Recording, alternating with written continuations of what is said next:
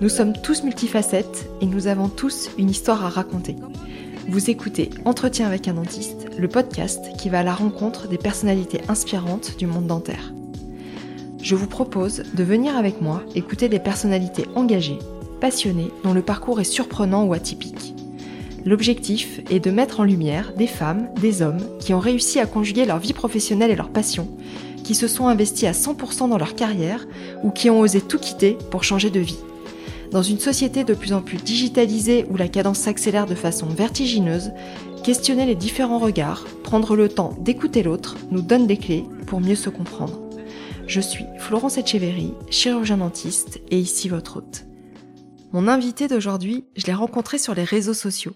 Après plusieurs échanges par messages interposés, j'ai voulu savoir qui était le docteur Marilyn Hay. Et lorsque j'ai découvert qu'elle accompagnait des dentistes qui se questionnent sur leur carrière en proposant des bilans de compétences, qu'elle était passionnée par le chant, la voix, qu'elle proposait des formations en expression orale, qu'elle parlait d'intelligence collective et de coopération, je lui ai demandé si on pouvait s'appeler. Marie-Hélène avait pour idée de me proposer des personnes très inspirantes à inviter. Moi, j'avais envie de faire un épisode avec elle. Finalement, ce fut les deux. Dans cet échange, nous avons parlé de poésie, de Del Carnegie, d'Henri Laborie et de son arrière-petite-fille Lucille, étudiante en chirurgie dentaire. Nous avons parlé de sa rencontre déterminante avec le docteur Nicolas Dritch et de la création du mouvement Culture Santé. Un épisode rempli de références que vous pourrez retrouver sur la page dédiée à Marie-Hélène sur le site internet d'entretien avec un dentiste. Je vous souhaite une très belle écoute.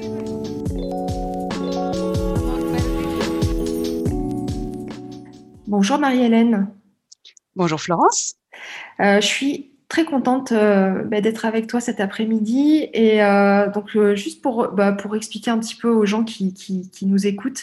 Donc, nous, on a, on a fait connaissance grâce au, réseau. donc, on s'est envoyé des fois, déjà plusieurs messages au sujet des, différents podcasts euh, que j'ai que j'ai euh, diffusé. Et puis euh, bah, j'ai pas j'ai voulu en savoir un petit peu plus et, j'ai vu que tu, tu proposais notamment des, des bilans de compétences et puis de, du soutien aux chirurgiens dentistes. Et, c'est comme ça que, que, je t'ai demandé si on pouvait s'appeler qu'on a pas mal discuté et que on s'est trouvé beaucoup de points en commun et, notamment sur tous les sujets qui, qui touchent en fait à l'humain dans toute sa complexité et euh, tu étais d'ailleurs assez surprise que, je te demande de, faire cet échange, puisque toi, c'était surtout pour me suggérer d'autres des, personnes. Et donc, euh, bah, je suis particulièrement contente et j'attendais euh, ce moment avec impatience. Bon, écoute, c'est gentil, je suis très touchée. Je suis touchée par tout ce que tu viens de dire. C'est vrai que quand tu m'as contactée, euh, mon premier réflexe, ça a été de, te donner le nom de, personnes qui sont euh, beaucoup plus jeunes que moi, parce que tu vas voir que euh, mon âge maintenant, c'est quelque chose que je traîne. Euh, et, ces, personnes, euh, ben, j'espère vraiment que tu vas les rencontrer. Et c'est vrai qu'on s'est rencontrés sur les réseaux sociaux. Alors, je traîne un peu aussi sur les réseaux sociaux et quand j'ai et j'aime bien les podcasts parce que tu as compris, dans mes passions, il y a la voix. Mm. Et donc, pour moi, les podcasts, c'est quelque chose de nouveau, hein, mais aussi de vraiment, euh, c'est un accompagnement pour moi. Alors, quand j'ai découvert ton podcast, euh, forcément, euh, ça m'a intéressé. C'est pour ça que je t'ai mis quelques messages sur LinkedIn ou je sais plus où. C'est important d'ailleurs, parce que des fois, on n'ose pas toujours euh, se manifester, on n'ose pas toujours dire. Euh, euh, et c'est ce qui fait aussi les connexions et ce qui fait qu'on va, on va découvrir une personne qui va nous, nous faire découvrir d'autres personnes et qui va faire après un, un réseau qui, bah, qui est de qualité. donc, donc vraiment, c'est, je te remercie d'avoir eu cette démarche-là. Mmh. Euh, et donc, bah, tu as pas mal de, casquettes euh, euh, et de cordes à ton arc. Donc, tu, tu es chirurgien dentiste. tu as arrêté ton exercice, il me semble, en 2014. donc, pour davantage te consacrer à, tout ce qui touche justement au sujet dont on parlait, à tout ce qui est l'humain et dans toute sa complexité. Donc, à la réflexion, au partage, aussi à la transmission de toutes ces connaissances que tu, que tu as acquises. Euh, donc, tu es aussi formatrice, coach vocal et chanteuse. Euh, et je crois que j'en oublie encore. Hein. Mais, euh, Mais voilà, donc c'est vrai que ça te fait quand même un, ça te donne une vision assez globale, plus l'expérience que tu as eue en cabinet. Donc je trouvais ça super intéressant. on va aborder plein de sujets ensemble et je pense qu'on va apprendre beaucoup de toi. Oui, alors c'est vrai, j'ai arrêté en 2014 mon exercice clinique, mais je l'ai aussi arrêté en 1998 et je l'ai aussi arrêté en 2005. Donc à chaque fois, ça veut dire que tu as, arrêté combien de temps et tu as repris au bout de combien de temps? Alors j'ai arrêté en 98, j'ai repris en 2003, puis j'ai arrêté en 2005, j'ai repris en 2007 et j'ai arrêté en 2014. Donc tu vois, j'ai eu une carrière un peu hachée, on va dire. Mmh. Ce qui fait que ça me donne une petite légitimité pour parler avec des confrères et des consoeurs qui parfois se posent la question de savoir si euh, ils vont faire une pause dans leur carrière ou s'ils vont carrément arrêter et faire autre chose. Ouais. Disons que j'ai euh, une expérience à partager au moins. Mais euh, c'est vrai que des fois, on, se met à des injonctions et, et, des limites en voulant un peu euh, trancher, choisir et pas revenir en arrière sur nos décisions. Mais en fait, il y, a, tout un cheminement euh, au cours de la vie qui fait qu'on a tout à fait le droit d'arrêter et qu'on peut aussi reprendre et avoir une autre, complètement une autre vision de notre métier et l'aborder d'une façon complètement différente. Bien sûr, c'est ça qui est extraordinaire. D'ailleurs, c'est une des grandes chances de notre métier, c'est que on a la possibilité de s'arrêter, de faire une pause et de le reprendre relativement simplement, même si bien sûr on va avoir besoin de réactualiser euh, nos connaissances, de, de nous remettre euh, en, en, phase avec la, la réalité de, de, la profession. Il n'en reste pas que nos automatismes de soignants restent, ils demeurent, ils mmh. sont là. La première fois que je me suis, en 2003, que j'ai repris mon métier, donc euh, euh, je me suis arrêtée euh, plus de quatre ans. Et quand je me j'avais beaucoup d'interrogations sur la façon dont ça allait se passer, bien sûr. Et au moment précis où je me suis assise euh, au fauteuil avec un patient qui était là avec moi, écoute, c'était vraiment incroyable. Mais tout, c'est comme si tous mes automatismes revenaient. D'ailleurs, j'avais mes automatismes avec l'ancienne, l'ancienne position de mon fauteuil.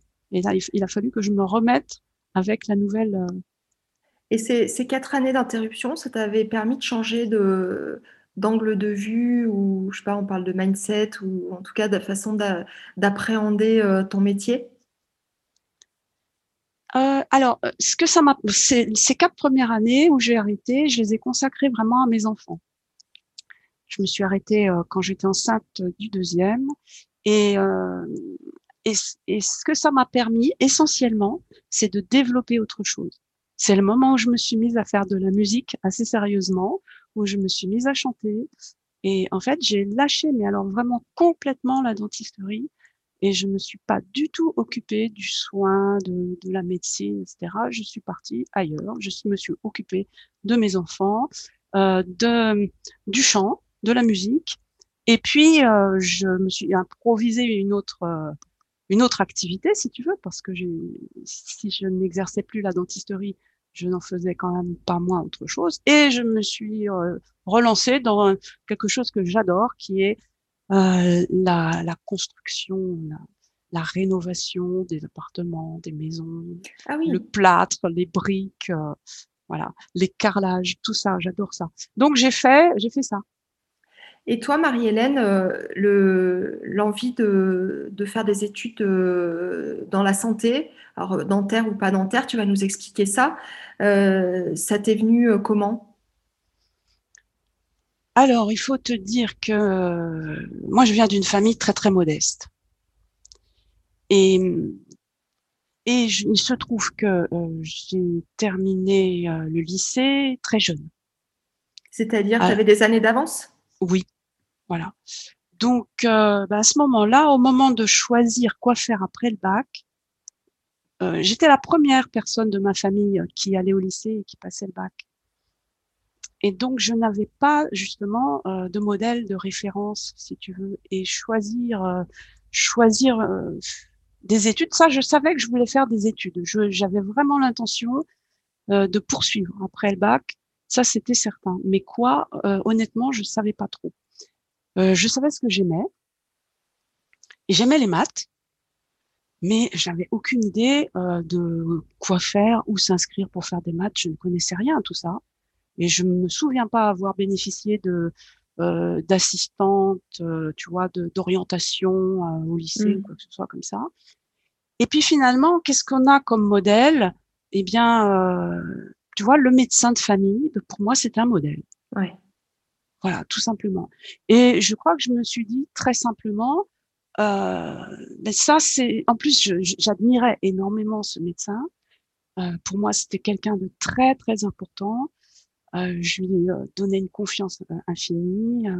pour pour moi, pour ma famille, il était important. Et je, ça a été un idéal. Et je me suis dit, voilà, je, je pourrais bien suivre cet idéal moi aussi. Alors, allons-y, inscrivons-nous en fac de médecine. Mais si tu veux, je veux pas dire que j'avais vraiment la vocation à me dire je vais soigner les gens. Euh, non, c'était plutôt euh, voilà.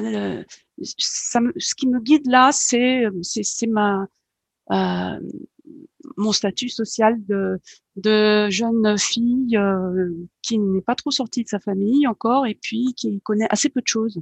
Mmh. Voilà. Après, on est très jeune. quand on nous demande de faire ce choix, on, a, on, se connaît déjà, nous, peu. Alors effectivement, c'est des modèles. Euh, j'ai beaucoup, pas mal de personnes qui m'ont dit parce que euh, dans leur famille, ils avaient un frère ou une sœur euh, malade, ou alors eux-mêmes ont, été confrontés, ils ont voulu être en capacité d'aider les autres. Mais, sinon, c'est des vocations qui sont pas évidentes hein, si jeunes. Oui, c'est vrai. C'est vrai, c'est très jeune pour choisir. Dentaire, ça a été un choix ou ça a été euh, le, classement qui fait que tu Non, ça n'a pas été un choix parce que quand je me suis inscrite en médecine, figure-toi, je te dis, je n'y connaissais rien. Je ne savais pas que ça menait aussi aux études de, dentaire. Tu ah vois Et je l'ai découvert. Et euh, ben, ma foi, à la fin de la première année, euh, j'étais admise en dentaire et pas suffisamment bien classée pour aller en médecine. Donc, je me suis posé la question et je me la suis posée assez rapidement. Et voilà, bah écoute, je me suis dit euh, bon, je suis sûre qu'il y a plein de choses intéressantes à faire en dentaire aussi. Euh, j'étais pas partie pour ça, mais bon, euh, voilà. Et puis je sais que j'étais très manuelle, tu vois. Moi, j'ai toujours été, euh, comme je te dis, j'aime j'aime le chantier, j'aime faire de, j'aime m'occuper de mes mains, rénover des choses, bricoler, j'adore tout ça. Je me suis dit bon, écoute, c'est c'est un métier qui va être à la fois médical, scientifique, et où je vais travailler de mes mains, ça va me convenir. Voilà, donc je, suis, je suis allée en dentaire. Et tu en gardes quel souvenir de tes années d'études? Oh ben forcément un beau souvenir parce que je te dirais c'est mes années de jeunesse. donc euh, oui. Euh, après, euh, si, si je replonge dans mes dans, dans mes souvenirs d'étudiante, ce qui me vient à l'esprit en premier lieu, c'est vraiment la différence incroyable de de de temps, quoi. Je veux dire, j'ai l'impression de passer carrément dans le passé quand je me rappelle de cette fac où on était dans des, on était dans des, comment s'appelle, des algécos, tu sais, avec un poêle l'hiver euh, où on se mettait près du poêle. Euh, on allait euh, la première, ma première année de de clinique, c'était à Reims rue du Jars. Il y a des anciens qui sont de Reims qui s'en rappellent. Bon, tu vois, tous les fauteuils étaient dans une grande salle. C'était des vieux fauteuils où il fallait appuyer sur la pédale avec le pied pour monter les patients. Enfin, c'était, c'est incroyable. J'ai l'impression que c'était le 19e siècle quand j'y repense, tu sais. Bah, tu sais, quel changement, quel changement. Moi, je, je, je, suis un peu plus jeune que toi, mais moi, tu vois, un souvenir de fac euh, qui aujourd'hui euh, paraît hallucinant, c'était euh, tout le monde qui fumait dans les dans les couloirs mmh. de la fac et dans le mmh. hall de la de la clinique. Bah euh, bah et tu avais une odeur de cigarette euh, partout. Euh, tu, enfin, le tabagisme passif, c'était tu fumais autant que, les autres. Hein. Ça paraît fou aujourd'hui. Hein. Donc après, euh, bon, première collaboration, remplacement, installation, enfin. Bah, écoute, moi, mon premier, mon premier remplacement, ça a été, j'étais en, j'étais en cinquième année. Euh, à l'époque, il n'y avait que cinq ans. Hein. Et euh, bah, j'ai remplacé euh, un praticien de, de, village. Voilà. Et là, ça a été un choc hein, quand même. Je vais te dire, ça a été un choc. Hein. C'était quoi le euh, choc? Le choc, c'était euh, c'était que je plongeais encore un peu plus loin en arrière. Ah. C'est-à-dire que je me suis retrouvée toute seule dans un cabinet, tu vois, qui prenait des patients toutes les dix minutes. Ouais. Euh, avec, euh, on, on creusait un petit peu la dent, hop, on remettait un pansement et puis on disait à la prochaine, quoi. Hein. Mmh. C'était une drôle de façon de, enfin, ça, ça correspondait tellement pas à ce que je m'attendais à trouver et à ce que j'avais appris et à ce que j'avais envie de faire que là, là, c'est vrai, ça a été un énorme choc une déception, on va dire. Et les, relations euh, euh, soignants, euh, soignés ou praticiens-patients, t'appréhendais les choses de quelle manière Parce que c'est vrai que quand on démarre, on n'est pas du tout armé pour ça et on, découvre en fait. Hein, Alors je te dirais, je te dirais quelque chose, c'est que quand tu reçois les patients toutes les 10 minutes ou tous les quarts d'heure, de toute façon, tu n'as pas vraiment le temps à donner. c'est vrai. Hein, tu, es déjà vraiment occupé. Hein. Surtout quand euh, je, je me suis vraiment pas posé la question, je crois pas. J'étais euh, occupée avec tous mes instruments dans tous les sens. Là, euh, non, je, je, n'ai pas donné d'importance à ça. Je me souviens pas en tout cas pour le moment. Et quand ça, c'est venu plus tard. On, en a pas reparlé, mais c'est vrai que je, je sais que tu, tu, chantes et que tu portes beaucoup d'attention à la voix. tu chantais déjà enfant Tu prenais des cours de chant ou c'est Non, plus pas du tout. Non, pas du tout. Tu sais, moi, enfant, comme je t'ai dit, c'était très modeste, donc euh, il n'y avait pas vraiment autre chose que l'école. Mmh. Ce qui nous a formés, c'est vraiment l'école. Euh, je peux dire que moi, je suis, je, suis chanceuse puisque j'ai eu la chance euh, de fréquenter une école euh, républicaine qui m'a donné ma chance. Voilà. Et, c'est vraiment l'école qui a commencé à, bah, à m'éduquer, à, me former, à m'ouvrir à, à d'autres choses. Et quand je regarde loin en arrière, ce qui me motive aujourd'hui, eh bien, je pense que ça prend vraiment naissance là, en primaire, tu vois. Ouais. En primaire. Si, si je me replonge dans le primaire et que je j'essaie de me remémorer comment ça se passait l'école, il y a, il y a vraiment trois choses importantes qui me restent. Tu vas voir, c'est, drôle parce que on n'est quand même pas très proche de la dentisterie, mais euh, peut-être qu'on peut faire des liens quand même. Et euh, la première chose qui me revient en mémoire, c'est la morale. Tu vois, tous les mm. matins, quand on arrive à l'école, j'ai l'impression encore, je dis encore une fois, d'être au 19e siècle. Hein, mais c'est comme ça. Tous les matins, quand on arrivait à l'école, euh, la maîtresse, puisqu'on était dans des écoles de filles, ça n'était pas mixte et on n'avait pas de maître, on n'avait que des maîtresses, la maîtresse inscrivait la phrase de morale au tableau et on devait la recopier. Eh bien, tu vois, ça, ça me reste vraiment fortement ancré. Et puis, c'est vrai que cette morale, je j'aime pas beaucoup faire référence à la morale parce que la morale, c'est construit, c'est dogmatique, c'est imposé, euh, tout un tas de choses qui, ne, qui ne me plaisent pas aujourd'hui. Mais quand aujourd'hui je pense éthique, j'ai un peu l'impression de penser à ce que, ce que je pourrais dire l'intelligence de la morale, tu vois. Ouais. ma, ma, réflexion autour de euh, euh, qu'est-ce que c'est l'humanité, l'humanité du soin. Et là, je vais parler éthique et je me raccroche un petit peu à cette euh, cette morale qu'on m'a qu'on m'a fait découvrir euh, quand j'étais enfant. C'était quoi euh, C'était toujours la même phrase ou c'était des ah phrases différentes? Non, tous les jours une nouvelle. D'accord. Ouais, donc c'était pas, c'était pas du bourrage de crâne non plus. C'était. Non, c'était enfin c'était tous les jours une nouvelle phrase et tous les jours quand même on nous demandait de commenter. Hmm? C'est-à-dire qu'elle l'écrivait au tableau, on l'écrivait sur son cahier, et puis on avait un quart d'heure tous les matins. Euh, elle interrogeait euh, quelques personnes, où on levait le doigt si on, a envie, si on avait envie de parler, et on euh, disait qu'est-ce que ça nous inspire cette morale, est-ce qu'on la comprend, est-ce que est-ce qu'on est d'accord? Euh, Est-ce qu'on la vit au quotidien chez nous, etc. Tu vois mmh. Il y avait une réflexion. réflexion, ouais. Donc c'était pas, mmh. c'était plutôt positif quand même. Euh le Moi, j'aimais bien ça. Mm. Et donc, après, tu, disais, il y, avait, il y avait trois choses qui t'avaient. Euh... Ah, ben oui, alors la deuxième chose, euh, c'est la poésie. Tu vois, j'ai adoré à l'école la poésie. Parce que régulièrement, on, euh, on avait des poèmes à apprendre par cœur. Et ensuite, ces poèmes, euh, eh bien, on passait au tableau et on devait les dire devant tout le monde. Et figure-toi que moi, j'adorais ça. J'adorais apprendre les poésies par cœur et j'adorais les dire. Mm. Ce qui fait que à ce moment-là, euh, dans, dans ma région, je ne sais pas si c'était partout pareil, hein, mais dans ma région, euh, il y avait des concours de diction. Et donc, euh, bah, je participais à ces concours de diction, tu vois, et on, on avait le concours en ville, le concours du département, après on avait le concours de la région, etc. Bon, alors l'idée du concours, euh, maintenant je suis revenue dessus parce que la compétition, on en reparlera si tu veux, mais c'est plus tellement mon truc. Mais euh, ce qui me plaisait beaucoup, c'était d'entendre d'autres dire des poèmes et de, de voir comment ils les disaient. Parfois, je découvrais des nouvelles poésies et, puis je découvrais la façon dont, euh, dont s'y prenaient les autres pour euh, dire leurs poèmes. Et ça, pour moi, c'est un très, très beau souvenir. Et bien sûr, c'est déjà la voix qui parle, tu comprends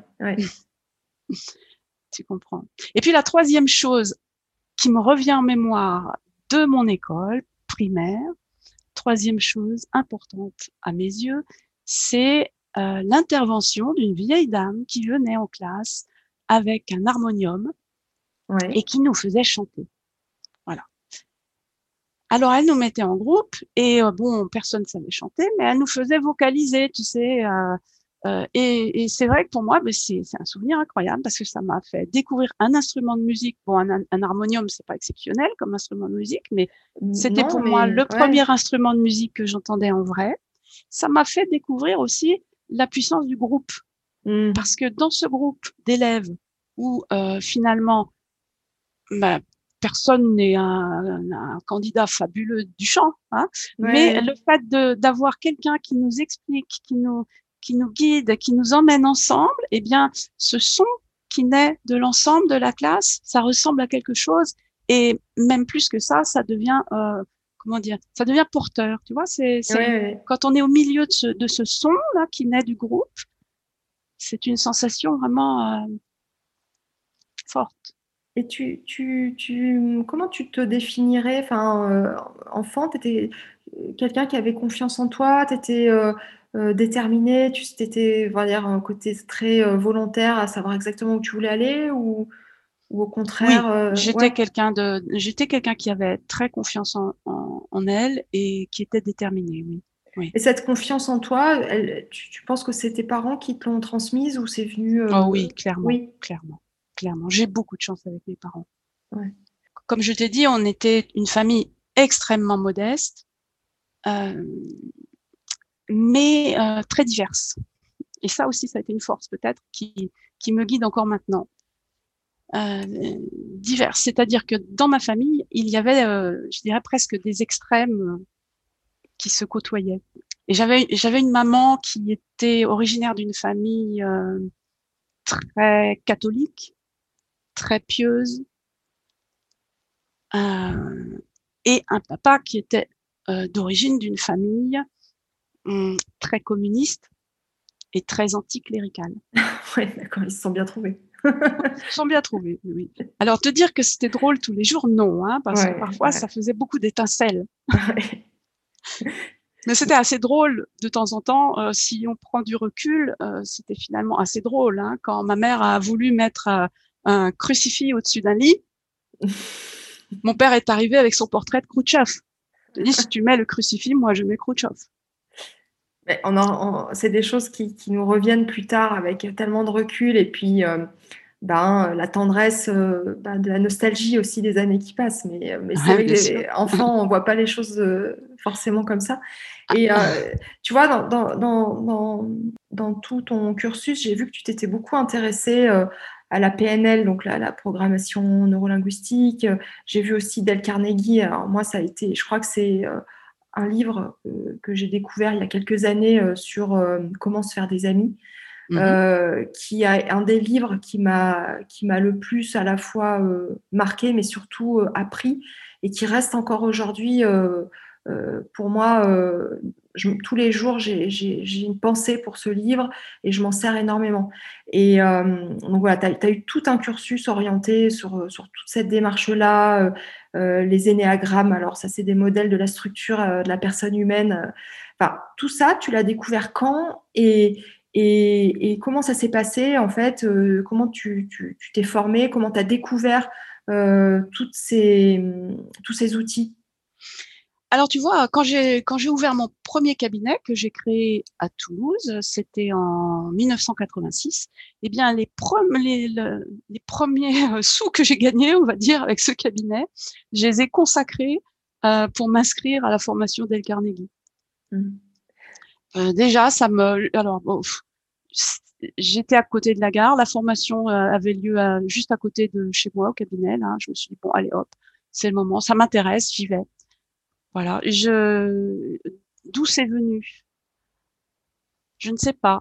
Je pense que souvent, euh, le fait d'avoir des parents aussi différents, ça m'a conduit à les écouter, chacun leur tour, tu vois, avec leur, leurs différences étaient telles que de comprendre qu'on pouvait être à la fois euh, aussi euh, différent et pourtant aussi estimable et euh, mmh. aussi respectable, etc. C'est vraiment une ouverture déjà. Ouais qui, donne envie de comprendre, qui donne envie d'aller plus vers euh, vers l'écoute de l'humain et et, et, et, toutes ces choses là quoi. Euh. je pense que c'est ça. Et donc, tu as, as, fait toute cette. Ça ça, ça t'a jamais quitté finalement, toute cette démarche? Non, ça m'a jamais quitté. Ça, j'ai toujours. Euh, c'est vraiment un fil rouge, oui. C'est-à-dire que si, si, tu veux, pour moi, que, quand, quand j'ai ouvert mon cabinet, je, je, je trouvais que euh, dans, dans, mes études, euh, il, il, manquait vraiment quelque chose d'important. C'était tout ce côté, euh, je dirais, le côté des humanités. Voilà. Mmh. Quand on étudie, on part en médecine. Si, si je m'en réfère, par exemple, à, à, à quelqu'un qui écrit beaucoup en ce moment, que, que tu connais peut-être, que tu as déjà lu peut-être, qui est Cynthia Fleury. Cynthia Fleury, elle nous dit le soin est un humanisme. OK. Et moi, en allant en fac de médecine, euh, j'apprends donc à soigner, mais à quel moment, euh, où, est la place des humanités dans ces études? Hmm. tu, vois ce que je veux dire? Ah bah, J'avais j'avais la sensation que vraiment il manquait quelque chose. Il me manquait quelque chose bah, il manque pour aborder le soin. Il me manquait euh, euh, ben, comment aborder les personnes, euh, comment comment leur parler. Et, et, et, quand on dit le soin est un humanisme, moi ça c'est une phrase dans laquelle je me je, je me retrouve beaucoup. Et bon après ça nous ouvre vraiment à la différence entre la notion de care et de cure, tu sais, hein, qu'on retrouve chez les anglo-saxons. alors le soin, ça serait plutôt le care, hein, et ce qu'on apprend à la fac plutôt le cure. Mmh.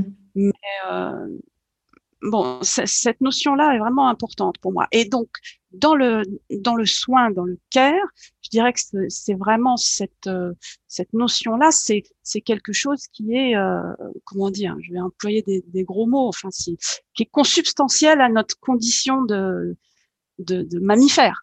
Mmh. C'est-à-dire qu'on on a nos petits qui naissent, ils sont petits, on est obligé de, ils sont très démunis à, à la naissance, on est obligé de s'en occuper. Le soin, le soin est naturel tu vois. Et euh,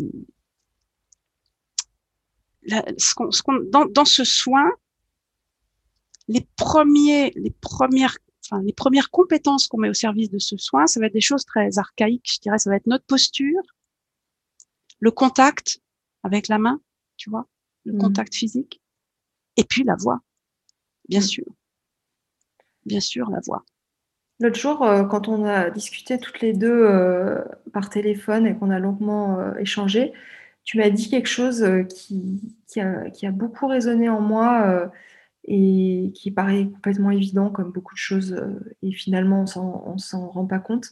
C'est l'outil extraordinaire qu'on a thérapeutique au cabinet qui est notre voix et surtout la proximité qu'on a vis-à-vis -vis du patient et tu m'as dit une chose euh, qui, m'est restée, c'est qu'en fait, on, peut euh, quasiment susurrer, enfin murmurer, à l'oreille euh, du, patient et que on ne s'en sert pas assez en fait, comme finalement pour apaiser, pour rassurer.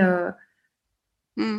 Alors oui, c'est important tout ça, tu vois, parce que c'est vrai que notre métier, il a ceci de vraiment incroyable, c'est qu'on est on est au plus proche de la personne, on est vraiment dans son intimité, quoi. on a sa tête là tout près de nous. On, est, on est dans une posture où on pourrait être dans la posture de consolation, vraiment, tu vois, à bercer le patient. Et en même temps, on lui ouvre la bouche dans quelque chose d'assez euh, d'intrusif où on va aller travailler euh, d'une façon vraiment assez violente hein, dans sa bouche par, le fait qu'on pénètre. Hein, Et, et en fait, la voix, c'est vraiment un outil qu'on a à notre disposition en permanence, tout à fait gratuit et, et tout à fait puissant. Mm. Et donc, on a la possibilité de parler à notre patient et, et, et effectivement d'avoir euh, euh, d'avoir une action auprès de lui qui peut être rassurante, mais pas seulement rassurante, parce que notre travail, c'est c'est pas forcément d'abord de rassurer, mm, c'est aussi d'informer. hein parce que si tu passes ton temps à rassurer sans informer, oui, c'est tu tues la confiance. Ouais, c'est ça. Tu tues la confiance. Euh, La personne a besoin d'abord d'être informée et ensuite d'être rassurée. Ça me, ça fait écho à, à un, un, webinar que, que j'ai écouté euh, hier euh, grâce à toi, euh, qui, est, un, qui a eu lieu, je pense, euh, tu vas me le confirmer pendant le premier confinement, entre Albert Moukébert, donc, qui est un, un docteur en neurosciences que j'adore, oui. qui a écrit un livre que je vous mettrai en lien euh, qui s'appelle Votre cerveau vous joue des tours, et avec mm -hmm. le docteur Nicolas Dritch, qui est un confrère mm -hmm. à nous, que tu connais très bien et tu vas après nous en parler, et qui est aussi très, très investi dans tout ce qui tourne autour de l'humain, de la communication, et qui lui est beaucoup plus tourné, enfin, son truc, c'est vraiment tout ce qui touche au système. Et en fait, donc ce, dans, ce, dans ce webinaire qui parlait de comment penser et enfin penser et agir dans l'incertitude, donc qui était oui. euh, bah, le, le, le, Covid. Et oui. effectivement, et à un moment donné, je sais que c'est toi, et, tu, et tu es intervenu et, et Albert euh, a, a, rebondi euh, dessus et tu as dit il faut informer avant de, de, de rassurer. Et, euh, et, il a beaucoup, bien, très très bien développé cette, cette phrase en disant, pendant, bah, c'est ce qui s'est passé pendant le, le, la, le, dès qu'on a découvert le Covid et le premier confinement, où on disait, mmh. mais rassurez-vous, tout va bien, tout va bien, mais sans nous donner des informations. Et oui. en fait, à force de nous dire ça et même de le scander euh, euh, sans cesse, ça, ça finit par nous mettre le doute et nous dire, attends, là, euh, à force de nous dire ça, c'est que c'est encore plus grave que ce qu'on imagine. Et mmh. je pense que le patient, si dès qu'il vient et que lui, il sent qu'il y a des choses qui se passent dans sa bouche et qu'on veut à tout prix euh, le rassurer et qu'il n'a pas compris ce qu'il avait, je pense que ça peut même euh, déclencher euh, une suspicion et le mettre en doute. Bien sûr. c'est typiquement si tu si tu passes ton temps à demander à ton patient bon comment ça va là vous êtes sûr que ça va tout va bien oui le patient il commence à s'inquiéter hein.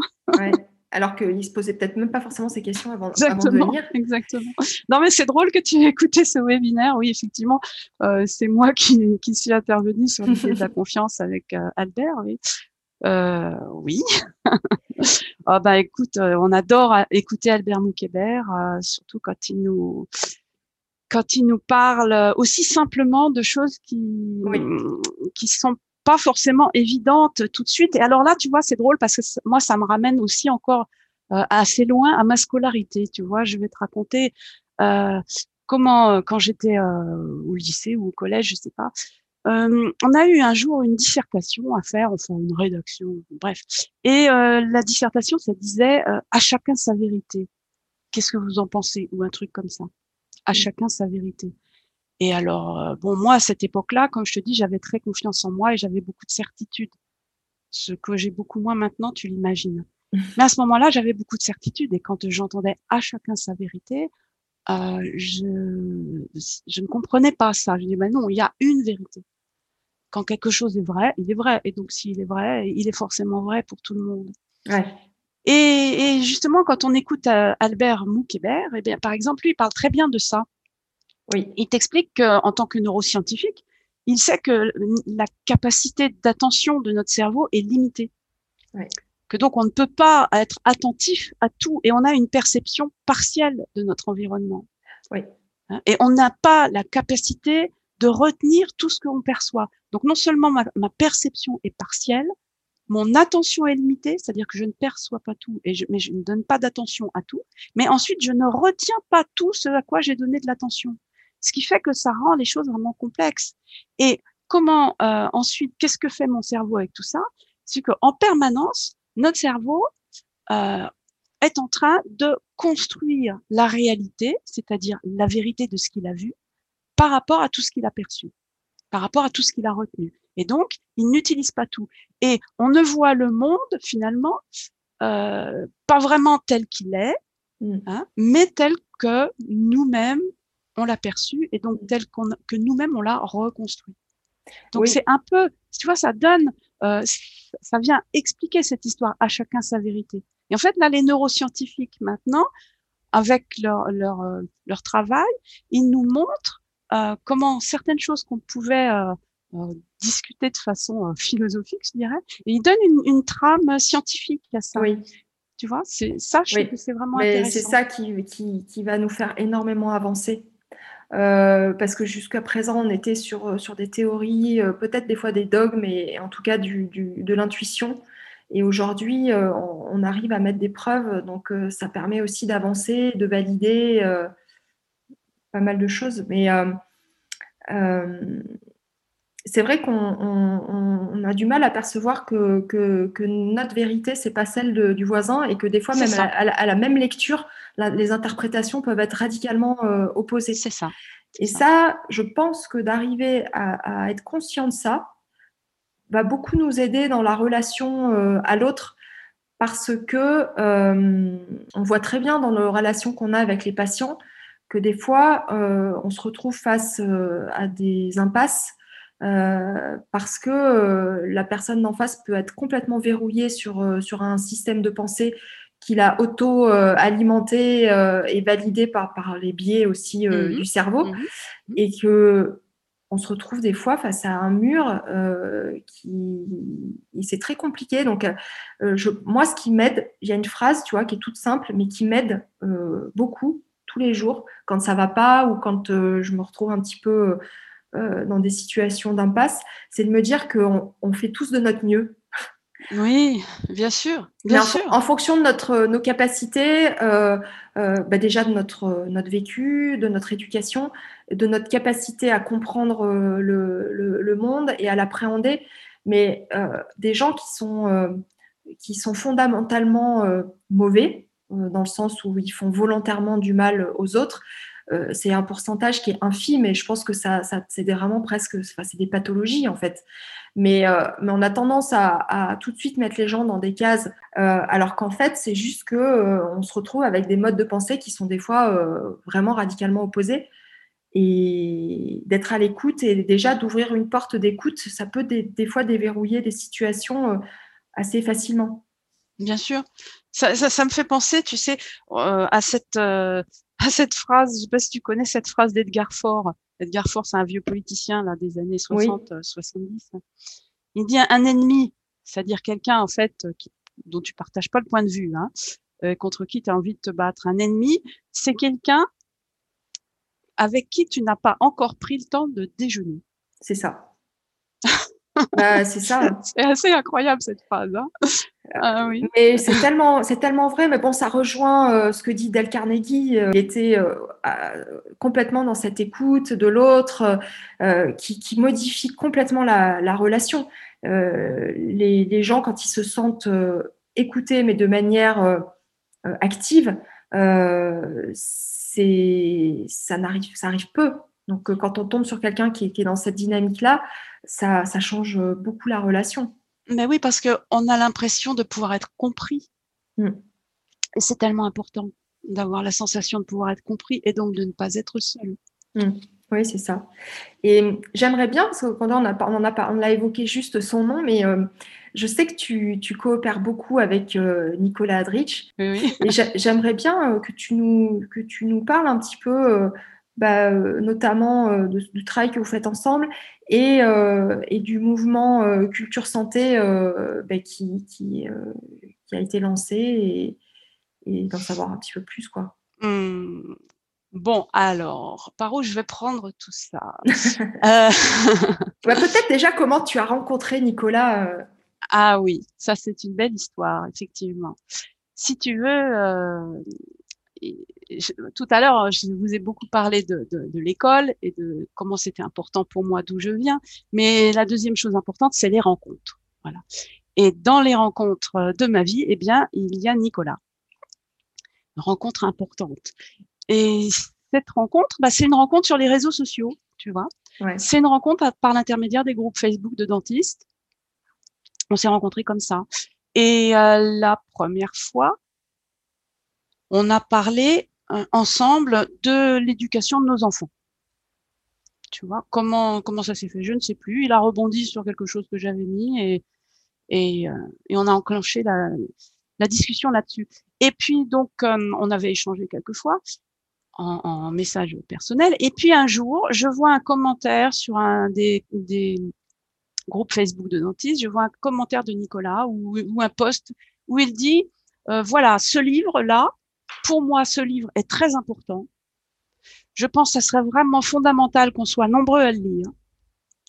S'il y a des gens qui sont intéressés pour le lire, donnez-moi votre nom, je vous l'envoie. Je vous l'offre et je vous l'envoie par la poste. Donnez-moi votre nom, votre adresse. Alors, moi, quand j'ai vu ce poste, je me suis dit, waouh, quelqu'un qui est, c'est incroyable comme démarche. c'est la première fois que je vois ça. Quelqu'un qui me dit, ce bouquin-là, c'est vraiment génial. J'aimerais trop que tout le monde le lise. Vous avez, si vous avez envie de, vous de le lire, je vous l'envoie. Alors, je lui ai répondu tout de suite. Je lui ai dit, écoute, moi, je suis partante. Envoie-moi ce livre. Je lui donne mon adresse. J'étais d'autant plus partante que c'était un livre euh, de Henri Laborie. Ah là là, oui. C'est le livre qui s'appelle La Nouvelle Grille.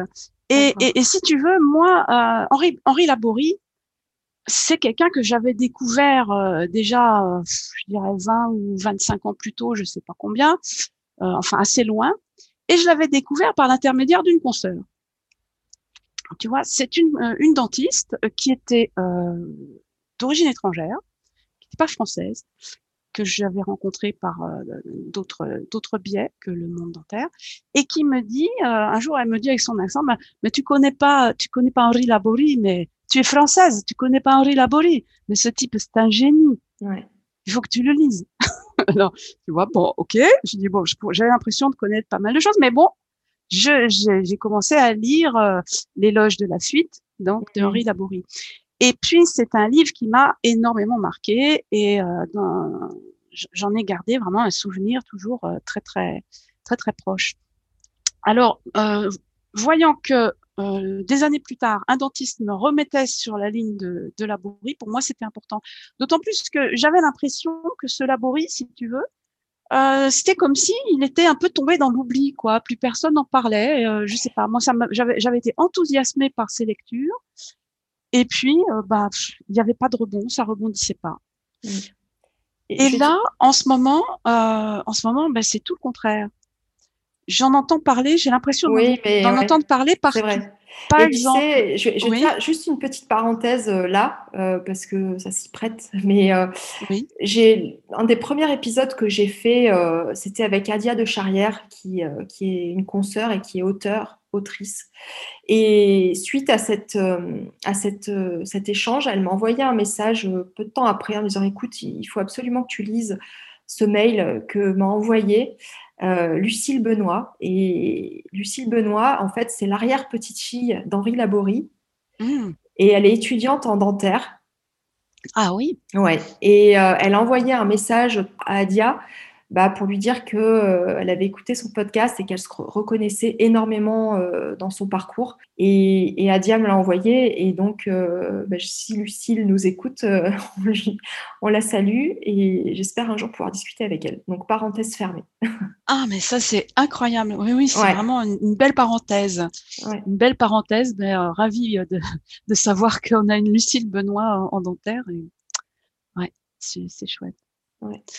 Enfin voilà, tu vois, euh, c'est vrai que les les écrits, euh, les pensées, la pensée de Laborie euh, devient actuelle. J'ai l'impression en ce moment mm -hmm. devient actuelle. Hein. Tu vois, Albert Dupontel s'en réclame beaucoup. Il nous a dit euh, quoi, l'intelligence, euh, l'intelligence se moque de la compétition. Écoute, je, je t'aiderai pas parce que j'ai pas lu de livre d'Henri Laborie, mais j'ai un ami euh, qui est, qui est un fan absolu euh, et je pense qu'il va falloir que j'accélère un peu dans mon rythme de lecture pour pouvoir rattraper ce, cette lacune. Tu, tu, pourrais même dire j'ai envie de ouais. plutôt que il faut, tu vois. Oui, c'est vrai. Merci Marielle. Pardon, hein, c'est un réflexe. Mais tu as, raison de le souligner. Et donc Nicolas euh, t'envoie ce livre oui, Nicolas euh, m'envoie ce livre. Alors, je pense que c'était euh, c'était courant 2017. Hein. Et puis, eh bien évidemment, on se rend compte qu'on est, euh, on est sur le même type de pensée, et c'est le moment où euh, la profession est en effervescence, si je me souviens bien, oui. avec les CCDLI, tout ça. Hein. Mmh, mmh. Donc il y a un grand mouvement de, de réflexion quand même au sein de la profession, et, en fait, on s'est dit, ben écoute, puisque ça nous parle cette histoire de modélisation euh, et de système de santé et qu'on avait euh, des, idées. Enfin, Nicolas est beaucoup plus fort que moi sur tout ça. Il s'est formé d'une façon incroyable. Ça fait dix ans qu'il travaille sur toutes ces toutes ces choses de, de, la systémie, de la cybernétique, de la complexité, euh, toutes choses que moi j'ai survolé, on va dire, par rapport à lui. Hein, il est beaucoup plus euh, plus pointu que moi sur tout ça.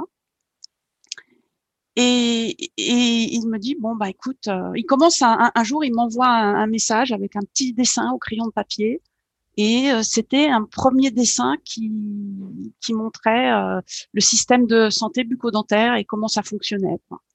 Je me suis dit bon bah écoute ça c'est joli ça, je comprends bien, mais il faudrait qu'on essaie d'en faire quelque chose de plus de, publiable, hein, quelque chose qu'on puisse montrer aux autres, parce que ce petit dessin crayon de papier, va en faire quelque chose. Et alors, on a commencé ensemble à, faire cette euh, modélisation du système de santé bucco-dentaire avec sous une forme qui serait euh, regardable par d'autres personnes. Et puis, on s'est retrouvé à la présenter devant un petit comité de, de praticiens à, à l'ADF en 2017. Donc ça, vous avez présenté le sujet en... OK. Oui, une modélisation du système de soins bucco-dentaires où on avait donc inclus euh, ben, la, les différents acteurs de la santé bucco-dentaire, euh, bah, pas seulement les dentistes, hein, mais aussi bien sûr euh, euh les politiques, les, les, acteurs de la, de la protection sociale, enfin tous les acteurs du système et les patients, bien entendu, etc. Et la particularité de cette modélisation du système bucco-dentaire qu'on a fait, c'est qu'on y a placé au centre, non pas le praticien, le patient non pas le patient. Ah non. on a placé au centre la relation de soins. Ah oui, d'accord. Voilà. Oui, ce qui change. Et, et ça, c'est intéressant. Ça, c'est intéressant et ça, ça change beaucoup de choses. C'est-à-dire qu'on va presque personnifier en fait la, la relation qui devient une identité non? Alors, je ne sais pas si on la personnifie, mais en tout cas. Euh, elle est au cœur du. en tout cas, elle est, au cœur, voilà. Elle est, au cœur du système. C'est-à-dire que euh, ça évite, si tu veux, de dire euh, on ne pense qu'aux patients ou on ne, ou on ne pense qu'aux praticiens. Non, patients et praticiens sont des acteurs. Et là, la relation de soins est essentiellement le, le point d'ancrage du système l'objectif de, de, de, ce mouvement après donc le, Alors, l'objectif de ce mouvement, c'est un mouvement de promotion de la santé. Si je parle du mouvement culture santé, hein, parce que le mouvement culture santé est né suite à ça. D'accord. C'est-à-dire que suite à ça, il y a eu en, en février 2018 une réunion qui avait été faite euh, à l'initiative, je pense, des CCDLI de, de l'Isère à Grenoble.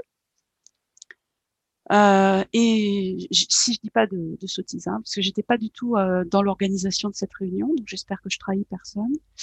Mais en tout cas, on, on a représenté ça à ce moment-là, et ça nous a donné la possibilité de, euh, de rencontrer d'autres personnes, d'élargir, euh, d'élargir mm-hmm. en dehors des dentistes, puisque d'autres professions médicales étaient là. Et on s'est retrouvé un petit, un petit groupe de, de personnes, donc euh, de différents de différents euh, métiers et on s'est investi ensemble. On s'est retrouvés, on s'est investi ensemble, on a créé une association euh, fin 2018 et on a euh, édicté, enfin on a, on a, rédigé la charte de, de, ce mouvement. Et ce mouvement, qui est donc un mouvement de promotion de la santé, euh, dans, dans, un, dans, une approche, si tu veux, qui soit euh, à la fois euh, scientifique, oui. et systémique. Mm. C'est-à-dire que ce fameux système de santé, on estime, on pense, il nous semble que c'est intéressant d'utiliser la science des systèmes complexes pour pouvoir l'aborder et pour pouvoir essayer de, euh, de lui trouver des remèdes parce qu'il est un peu malade parfois en ce moment, ce système de mm, santé. Mm, oui, parce que bah, c'est ce que disait un petit peu aussi Nicolas euh, dans ce webinaire, c'est que euh, on a vraiment dénaturé euh, le métier de la santé qui devient un métier de technicien et de, comment dire de commercialisation presque en fait de la santé. Mmh. Bah, c'est-à-dire que l'orientation de la politique de santé, on l'imagine toujours fondée sur, sur des analyses économiques. Euh, et, c'est vrai que toutes ces, ces analyses économiques qu'on voit en permanence, ça, ça, aboutit à des contraintes, euh, des contraintes sur l'ensemble des soignants qui sont, euh, bah, qui sont bourrées d'effets pervers, quoi, hein. ouais. et qui nous, qui nous renvoient euh, à notre déontologie, à notre code de déontologie, et, qui nous mettent en situation de, de double contrainte, tu vois. Et, et, là, on arrive dans les côtés euh, difficultés au travail, euh, oui. pourquoi je suis pas bien dans mon métier, etc. Tu, quand tu as une double contrainte, c'est-à-dire qu'on te dit il faut soigner selon les données acquises de la science, euh, mais en même temps, ben, les soins dentaires, euh, vous les facturez à perte. Oui.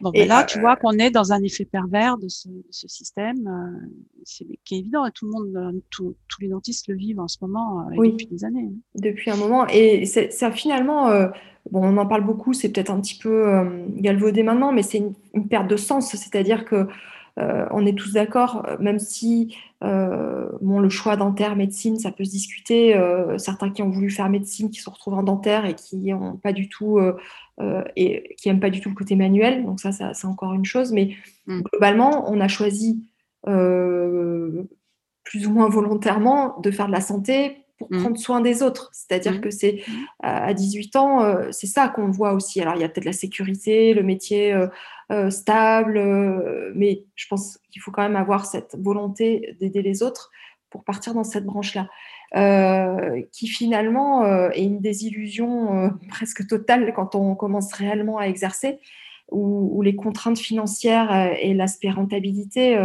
vient entraver tout ça euh, et qui fait qu'on va perdre le sens de, de, de, de ce qu'on fait. Et c'est ce qui fait, j'ai l'impression aussi aujourd'hui qu'il y, y, a beaucoup de gens qui veulent se reconvertir, qui veulent, qui veulent changer de métier ou qui, qui, prennent un autre métier à côté pour retrouver euh, ça, quoi. Alors, euh, moi, je suis comme toi, je suis persuadée que euh, la plupart des, jeunes qui s'investissent dans les études de, de médecine, de dentaire, c'est des jeunes qui ont envie de, de soigner, qui ont envie de faire du bien, qui ont envie de, soulager, hein, de lutter euh, contre la douleur, de lutter contre la maladie. Euh, ça me semble sûr. Maintenant, le problème de ces, doubles contraintes, de ces injonctions paradoxales qu'on connaît là, qui font que on est obligé de mettre de l'économique dans dans nos métiers, bah, c'est ce qui nous mène à, c'est ce qui nous mène à toutes les, toutes les situations de burn-out, de mmh. saturation. Mmh. et tu dis de perte de sens, oui, aussi. Hein. Euh, si tu veux, cette affaire de la contrainte économique, ça nous mène à quoi? Ça nous mène à la recherche d'efficience. Mmh.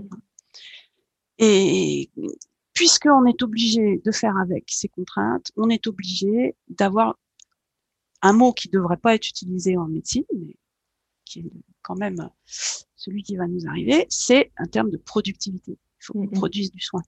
Il faut qu'on produise du soin pour être rentable. Ça, c'est vraiment terrible parce que c'est vraiment pas le sens de, de notre métier. Notre métier euh, n'est pas un, un, le but de notre système de soins n'est pas de soigner toujours plus. Hmm? Le but de notre système de soins, la finalité, c'est que les gens soient en bonne santé. C'est vrai. Ce n'est pas l'accès aux soins dont nous avons besoin c'est d'abord l'accès à la santé. Bien sûr, on a besoin de l'accès aux soins quand on est malade, naturellement. Et tout, ce qui permet l'accès aux soins, tout ce qui le rend euh, facile euh, euh, pour tout le monde, quelle que soit sa condition, quel que soit son statut, etc., c'est essentiel, bien sûr. Mais la finalité première du système de santé, c'est que les personnes soient en bonne santé. Donc, c'est de faire en sorte qu'elles ne tombent pas malades et qu'elles gardent leur capital santé. Donc, on a d'abord besoin d'une politique d'accès à la santé avant de celle d'une politique d'accès aux soins. La politique d'accès aux soins, c'est un petit peu, euh, c'est l'urgence en fait. Maintenant, on est malade, donc il faut bien qu'on se soigne, quoi. Oui. Hein? Ben oui, mais euh, c'est extrêmement compliqué à gérer euh, cette situation-là. Très, très, très, très compliqué. Très compliqué. On va même dire plus que compliqué, on va dire complexe. Mm. Mm. Euh, voilà. En tout cas, c'est vrai que la notion du sens, euh, la notion du sens, elle est fondamentale pour pour notre exercice. donc, ce que je te disais tout à l'heure, c'est que ça nous oblige à rechercher l'efficience, les contraintes économiques. Et l'efficience, c'est quoi en, en matière de médecine?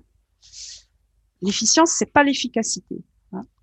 L'efficacité, euh, c'est assez simple de comprendre qu'est-ce que c'est l'efficacité. L'efficacité, c'est j'ai un but, j'arrive à mon but, j'ai été efficace. On ne, sait, on ne s'occupe pas par quel chemin je vais réussir à arriver à mon but. Du moment que je suis arrivé à mon but, j'ai été efficace. Alors l'efficience, c'est pas ça du tout. L'efficience, c'est j'ai un but, j'ai des ressources, et comment je vais faire pour aller au plus près de mon but en utilisant le moins de ressources possible? Oui, d'accord. Et alors, en médecine, j'imagine, tu vas, euh, tu ne vas pas, par exemple, quand tu es dans ton cabinet, tu ne vas pas, euh, quoique j'ai toujours, j'entends toujours euh, ces, ces, idées euh, dingues de coton qui sèche sur les radiateurs là, mais enfin, globalement, tu, tu ne vas pas tirer sur tes ressources en matière de, euh, de, de seringues anesthésiques ou tu vois tout, tout, est, ton matériel. Bien sûr, tu vas essayer d'optimiser tes achats, mais euh, c'est limité. Tu vas quand même utiliser ton matériel. En revanche, la première, la première chose sur laquelle tu peux tirer en médecine, c'est le temps. Oui. Le temps de soignant. Donc, tu vas chercher à utiliser le moins de temps possible pour faire tes soins. Et là, tu vas être efficient. Sauf que quand tu tires sur le temps, entre le care et le cure qu'on évoquait tout à l'heure, eh bien, en fait, tu es en train de euh, donner euh, l'importance uniquement au cure et tu laisses de côté le care. C'est-à-dire, tu n'es plus dans le soin, tu es dans le traitement. Et cette, euh, cette recherche d'efficience à tout prix, on en a besoin. Elle est intéressante parce que quand tu, quand le patient est sur la table d'opération, je veux dire, il a qu'une envie, c'est qu'on soit le plus efficient possible. Mm. Mais pour le praticien, pour l'équipe soignante, l'efficience ne peut pas être le mode euh, de, de, travail, d'exercice de 100% de son temps. C'est pas possible. Parce que c'est épuisant. D'autre part, l'efficience ne peut pas être imposée. L'efficience vient de l'intérieur. Tu vois, c'est un peu comme la motivation.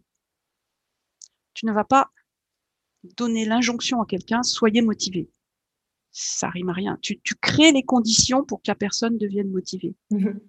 L'efficience, c'est pareil. Tu vas créer les conditions pour pouvoir être en efficience. On, on a besoin de savoir être efficient, mais on, on, a aussi besoin de savoir être plus tranquille et de donner du temps aux soins.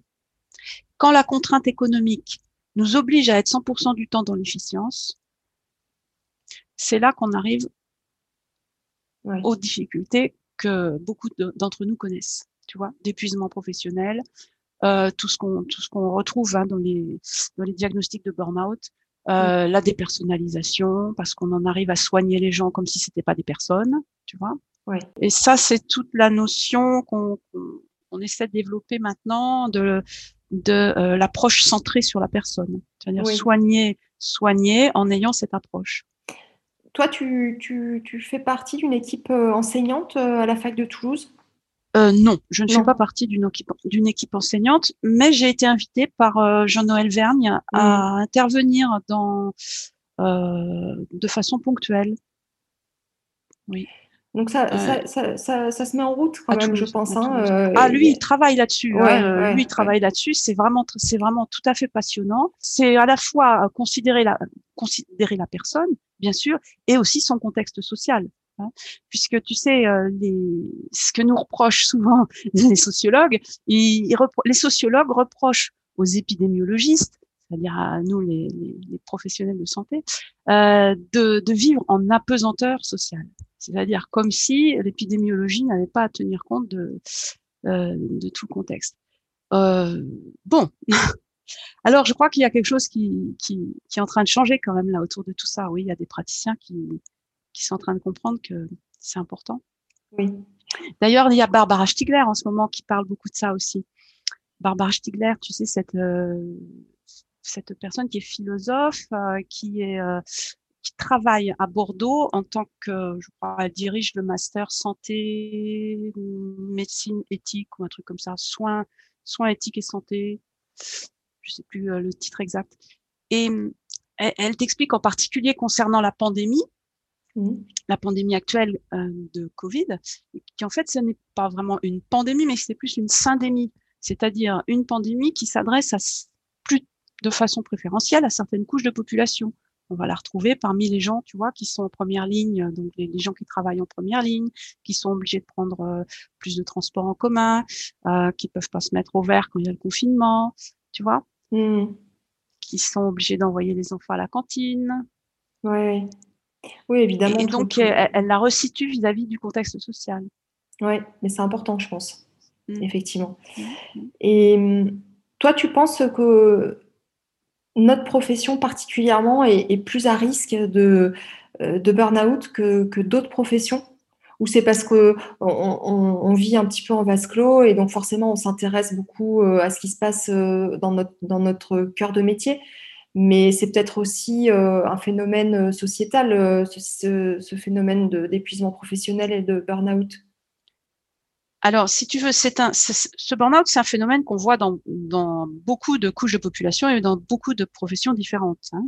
Mais nous, dans notre euh, spécificité de la chirurgie dentaire, on y est particulièrement exposé parce qu'on travaille dans une situation de, stress qui est euh, quand même forte et puis surtout qui vient de, de plusieurs points. Ouais. Euh, bon, je, bien sûr, on travaille sur des patients qui sont vigiles et qui sont dans la souffrance, hein, donc ça, euh, c'est difficile. Hein, on travaille sur des patients qui ne sont pas en anesthésie générale et on leur fait de la chirurgie. Ouais. Et ensuite, bon bah il y a tout, il y a tout le contexte. Euh, tu vois, on a, on, est sous une lumière forte, on a des bruits, on a, on a la pression de des horaires, on, est obligé d'avoir plusieurs métiers. On est à la fois le praticien, mais on, on est aussi le chef d'entreprise. On a la responsabilité de nos salaires. On est obligé d'assurer un chiffre d'affaires alors qu'on est dans du soin. On a des postures de travail qui sont qui peuvent aussi être un stress euh, un stress physique. On a vraiment des tas de raisons d'être stressé dans notre métier. Hein. Mmh. Oui, c'est vrai. Et il y a un stress qui se rajoute, qui est peut-être un nouveau stress. Bah, tu vas me dire ce que tu en penses mais euh, qui était déjà présent avant, hein, qui n'est pas nouveau, mais qui est exacerbé euh, par ce qu'on voit euh, circuler sur les réseaux, c'est la, la, comparaison. Ah, la comparaison. qui, qui, peut être bénéfique comme toute chose. Hein, il, y a, y, a un côté positif à la comparaison qui fait aussi partie de notre structure au niveau de cérébrale, mais, mais qui peut être vraiment source, source de souffrance aussi, mm. parce qu'on n'a pas toutes les cartes en main. Enfin, je veux dire, on n'a pas... Mm quand on voit passer des cas euh, avant-après, euh, euh, on, tout de suite, on, on, va, on va identifier la personne qui les a postés comme ayant, une, on va dire, tout compris, bien mieux que nous, avec aussi la vie parfaite, parce qu'il y a, y a toute l'image qui, qui, est, structurée autour. et ça, moi, j'ai l'impression que c'est un facteur qui s'est rajouté à, à notre anxiété. Oui, c'est vrai. C'est vrai et c'est dommage parce que la comparaison, c'est important. Tu vois? Parce que dans la comparaison, c'est euh, la confrontation à l'autre, aux autres. Et euh, c'est grâce à cette confrontation aux autres que je vais à la rencontre de moi. Et c'est parce que je, je me vois dans le regard des autres que je sais qui je suis. Ouais. Et ça peut être, ça peut être un moteur pour avancer. Et, la comparaison, c'est un énorme moteur. Donc moi, je trouve très intéressant qu'on puisse se comparer aux autres. Mais à quel moment ça bascule en fait et que ça devient euh, au contraire euh, un, frein? C'est-à-dire qu'on se dit, bah, de toute façon, c'est perdu d'avance et j'arriverai jamais à rattraper le. Euh, ça bascule, ça bascule. Si ça bascule en fonction de la relation qui se, qui se met en place avec l'autre. Si tu te compares aux autres, sans entrer en relation avec l'autre. Tu vas risquer de basculer. Mais c'est comme euh, Edgar Faure qui a besoin d'aller déjeuner avec son ennemi. c'est exactement. Tu vois l'autre, hmm. tu as besoin d'aller déjeuner avec l'autre et, et de rentrer en comparaison, mais surtout en relation avec l'autre. C'est vrai. Et à comprendre que l'autre n'est pas une personne euh, absolument parfaite, euh, invulnérable, euh, extraordinaire, parce qu'il a posté un cas qui est magnifiquement bien réussi. Mhm. D'abord, ce qu'on voit qui est posté les cas qui sont réussis. On voit rarement les échecs. Ça commence, hein, de temps en temps. Maintenant, je vois passer des choses qui montrent des échecs. Ça commence. Mmh. Mais ce qu'on voit, ce qui est publié, c'est toujours les réussites. Donc, c'est intéressant parce que ça peut servir de modèle. Et c'est un peu comme les podcasts, quand on écoute des profils qu'on dit, ah, ça, c'est un profil inspirant, c'est chouette. C'est vrai, c'est bien. Mais ces modèles qu'on qu'on a grâce aux réseaux sociaux, euh, il faut toujours avoir en tête que ce qu'on voit, c'est ce qui a réussi. Et on ne voit pas tout ce qui n'a pas réussi. Or, nous, si on voulait pouvoir progresser, de quoi on a besoin? On a besoin de connaître les choses qui font que les gens ne réussissent pas. Oui. C'est l'histoire du biais du survivant. Tu connais cette histoire du biais du survivant? Je veux bien que tu la euh, C'est les. Alors, alors, je vais essayer de raconter. Je ne sais pas si je vais réussir à le faire euh, de façon très exacte, mais c'est l'histoire de,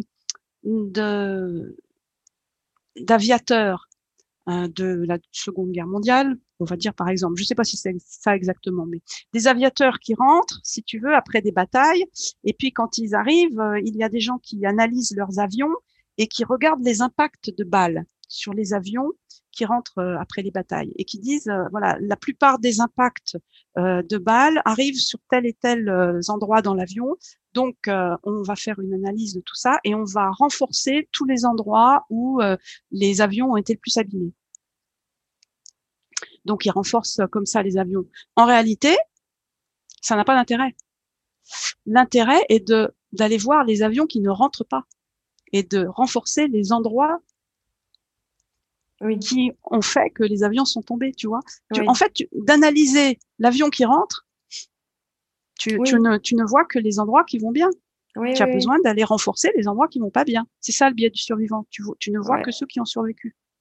Et, c'est vrai que, bon, moi qui, qui, écoute beaucoup de podcasts euh, et de, parcours et d'histoire, euh, j'aime beaucoup quand les gens ont le, courage, euh, parce que c'est pas toujours évident euh, de, de, parler beaucoup plus de leurs échecs des fois que de leurs succès, parce que c'est ce qui va me permettre euh, de, trouver des repères et de me dire et de me rassurer aussi, de me dire bon.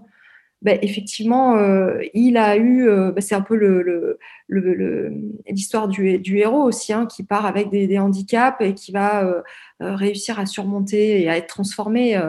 Mais, c'est vrai que quelqu'un qui raconte une histoire parfaite, euh, euh, finalement, on ne l'écoute pas avec autant d'attention euh, que la personne qui va, qui va expliquer ses, problématiques et ses failles, et, qui finalement, au final, on, voit qu'il a pu surmonter tout ça et qu'il a réussi à en faire des forces.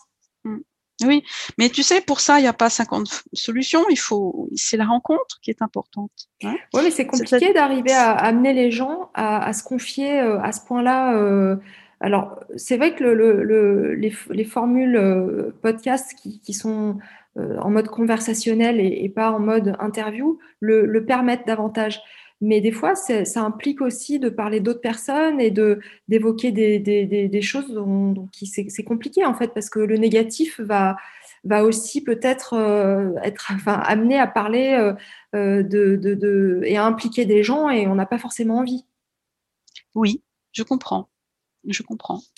Donc euh, moi, tu vois, je le constate dans, dans, les échanges que je fais parce que j'ai souvent l'interview, euh, on va dire formelle, et puis euh, souvent j'ai l'informel en off et où que moi j'aurais aimé pouvoir enregistrer et, diffuser, mais c'est pas si simple. Tu vois, de dire. Oui, mais comment te dire?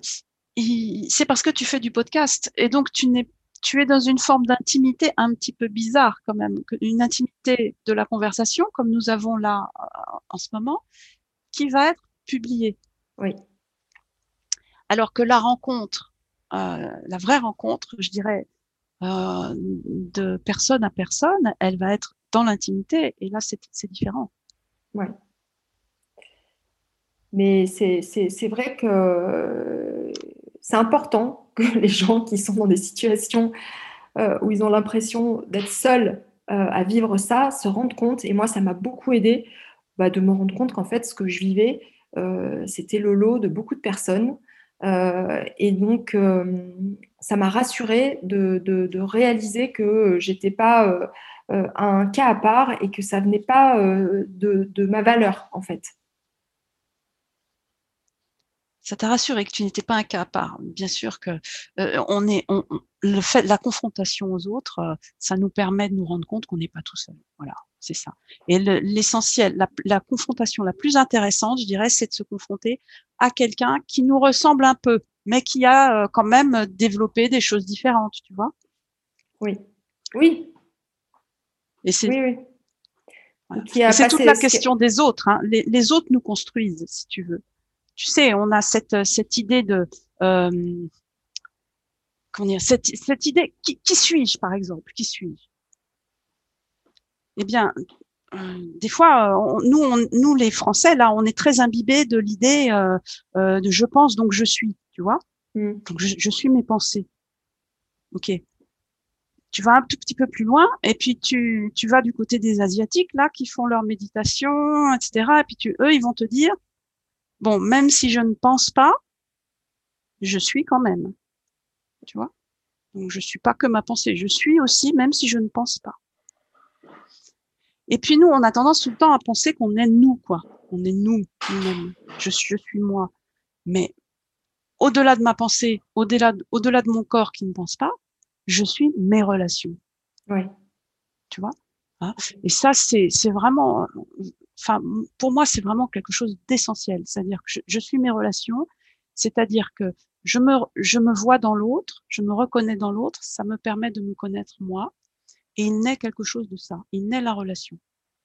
Mmh. Cette relation ne va pas forcément vivre euh, longtemps, tu vois, mais il y a un moment où cette relation vit et elle est nourrissante. Mmh, mmh. Et ça, c'est, c'est, ça, tu vois, les, les poètes, euh, les poètes sont forts pour ça. Les poètes, les écrivains, parce que cette relation aux autres, par exemple, tu as le les artistes en général, je dirais. Ouais, ouais, les artistes en général, ouais, ouais.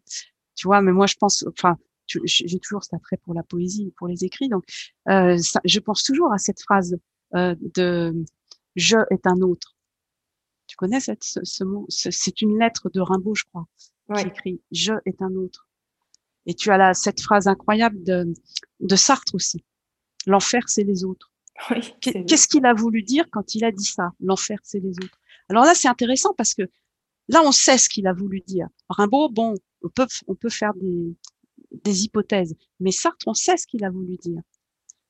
Ce qu'il a voulu dire, c'est si les autres, tu les prends uniquement comme des personnes qui vont te juger et que tu vas te soumettre à leur jugement, Là, c'est l'enfer. Pour que les autres ne soient pas l'enfer, entre en relation. Ouais, après, il faut l'expliquer cette phrase parce que quand elle ressort, elle, elle, euh, les gens l'utilisent beaucoup cette expression, hein, euh, mais elle a perdu de son sens quand même. Bah, c'est de quoi L'enfer, c'est les autres Oui. oui, elle, a perdu de son sens. C'est pour ça que Sartre a, fait, a, pris la peine de l'expliquer. mais tout le monde n'a pas lu Sartre. ouais. Euh, voilà. et, toi, euh, Marie-Hélène, euh, tu aujourd'hui, avec toute cette ouverture vers, les autres, la parole, l'écoute, tout ce, travail que, que tu as fait, tu dirais que tu as, une vision plutôt optimiste ou, pessimiste de, l'avenir, de la santé peut-être de la dentisterie, mais de la santé en général Ouh, ça c'est une question euh, difficile. C'est un peu tranché peut-être. Ouais, c'est un peu tranché. Je, je, je, te dirais volontiers ni l'un ni l'autre. Hein. Mais tu trouves que les choses évoluent euh, dans, dans, le bon sens? Qu'il y a quand même... Moi j'ai plutôt cette impression en fait. J'ai ce sentiment que euh, je pars du principe que, par exemple, on va dire au niveau de la cellule familiale et de l'éducation, euh, mes parents euh, ont, cherché et ont fait mieux que, que, leurs parents. Moi, dans l'éducation que je donne à mes enfants, bah, j'essaie de, de pareil, de, de, faire en tout cas de tirer profit de, de l'éducation que j'ai eue pour essayer d'être plus dans, plus dans l'ouverture et l'écoute.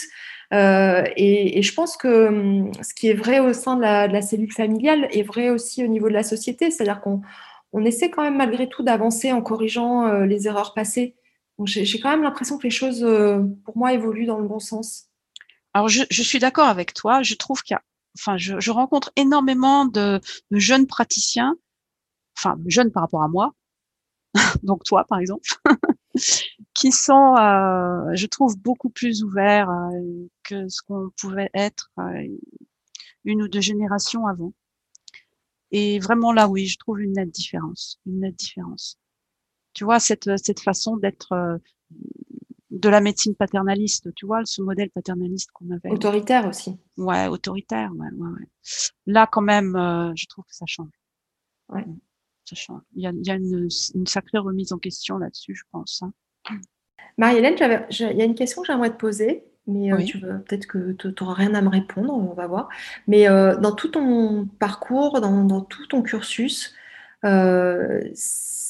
est-ce qu'il euh, y a un conseil qu'on a pu te donner et qui t'a particulièrement euh, aidé, une phrase ou tu vois quelque chose qui t'est resté et qui, a eu une influence euh, sur tes choix ou sur ta vie?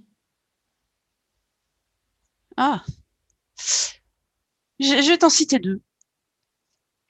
Je vais te citer une phrase que j'ai entendue le, tout premier cours à mon arrivée en fac dentaire. D'ailleurs, je comprenais rien parce que tu sais, moi, j'étais jamais allée chez le dentiste, donc euh, euh, je ne connaissais rien au monde dentaire. Et je sais parce que c'était les prothèses et tout ça, les, amalgames, je sais pas ce que c'était, bref. Et hum, le, le, le prof qu'on a eu, le premier prof qu'on a eu, nous a dit, c'était le professeur Fantoni, nous a dit, la meilleure prothèse, c'est celle qu'on ne fait pas. Mmh. Alors, tu vois, voilà, ça, c'est quelque chose que je me suis rappelé toujours, toute ma carrière. C'est très moderne comme, euh, ah comme parole pour. Euh, Et il était, il était déjà assez âgé. Et c'est la première chose qu'il m'a dit, enfin, qu'il m'a dit, qu'il a dit à la, à l'assemblée, à, la classe. Je m'en suis toujours souvenu de cette phrase, vraiment très forte. Et puis après, une autre phrase que je vais te dire aussi, ça, c'est une phrase. Euh, euh enfin, c'est pas une phrase vraiment, mais c'est ce que m'a enseigné ma mère Hein, et mon père aussi d'ailleurs. Mais c'est euh, le regard des autres au sens qui nous oblige au conformisme, on s'en moque. J'ai retrouvé cette phrase plus tard dans la bouche de euh, Marguerite Yourcenar. Hmm. Marguerite Yourcenar qui dit euh, le conformisme, c'est une misérable maladie qui nous empêche d'exister. C'est beau cette phrase. je pense que c'est une belle manière de, conclure. Euh, en tout cas, moi, j'ai passé un super bon moment avec toi, Marie-Hélène. C'était à la hauteur de, mes attentes.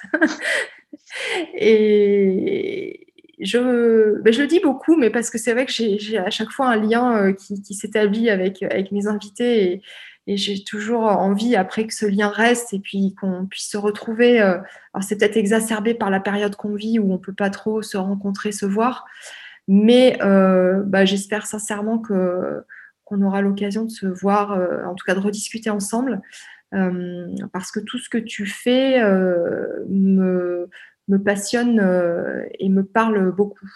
Donc merci infiniment. Euh, merci beaucoup à toi. C'était un plaisir hein, de, de, parler avec toi. Puis bon, je, suis sûre qu'on aura d'autres occasions de parler. Ça, c'est certain. Donc, je te, je te dis à bientôt, Marie-Hélène. À très bientôt, Florence. Au revoir. Merci beaucoup. Au revoir.